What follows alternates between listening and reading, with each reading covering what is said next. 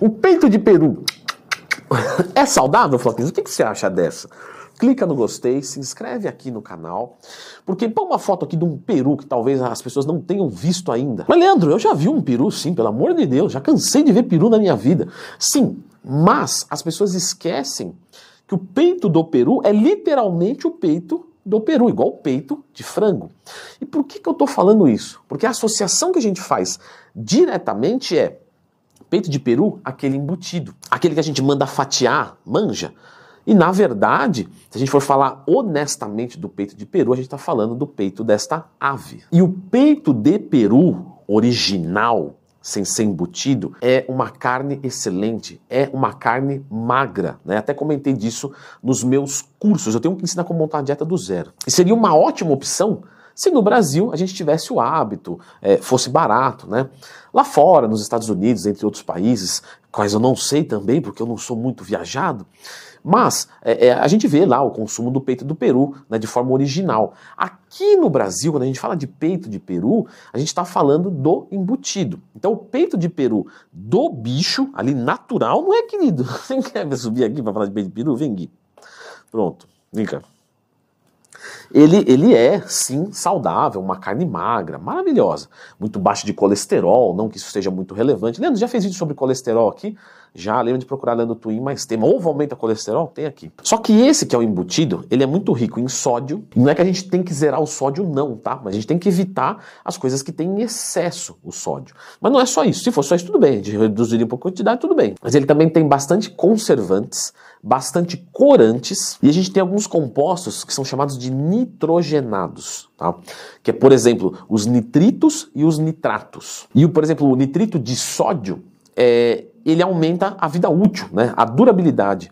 Então é por isso que você compra peito de peru, deixa na geladeira, dali uma semana tá bom. Agora, se você coloca o peito do peru lá na geladeira, daqui uma semana tá podre. E aí o duro é que nós temos alguns estudos que mostram que, por exemplo, esses nitritos, nitratos, eles podem aumentar a chance de câncer, é, de hipertensão, é, de problema cardíaco, de inchaço, de inflamação no corpo. E é por isso que lá em 2015, a OMS, a Organização Mundial da Saúde, colocou as carnes processadas, então presunto, linguiça, peito de peru, salsicha, mortadela, salame, etc., é, no mesmo patamar, olha só que coisa, no mesmo patamar que o próprio tabaco, que bebidas alcoólicas, que radiação. Eu estou falando em relação ao oferecimento do câncer, né? Em problemas de saúde. Algumas pessoas na época acharam que foi exagerado. Poxa, comparou a salsicha com radiação. Leandro, você não acha que foi exagerado? Então, mas eu não sou a Organização Mundial da Saúde, mas acho que foi um pouco exagerado sim. Mas é fato que não são alimentos bons para a nossa saúde. Mas isso não quer dizer que a gente não pode consumir nada.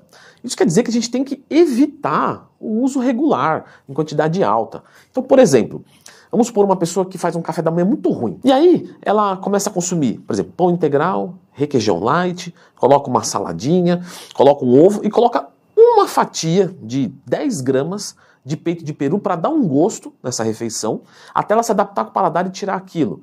Poxa, é um custo-benefício que vale a pena. Por quê? Porque imagina só, não, tá errado, não vai colocar isso aí. Aí a pessoa faz três cafés da manhã, não aguenta mais, fala, ai, nossa, muito ruim, tira, vou voltar a comer o que eu comia antes. Ou seja, ela fez o melhor método do mundo por uma semana. Quando, na verdade, compensaria ter feito o segundo melhor método do mundo, uma fatia que não é o ideal, por, por exemplo, três meses, para ter aderência e conseguir tirando aquilo aos poucos e depois ter um café da manhã 100% saudável.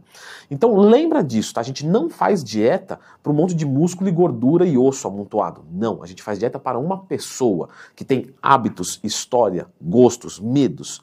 E às vezes você vai colocar, por isso que às vezes você vai ver um nutricionista prescrevendo peito de peru.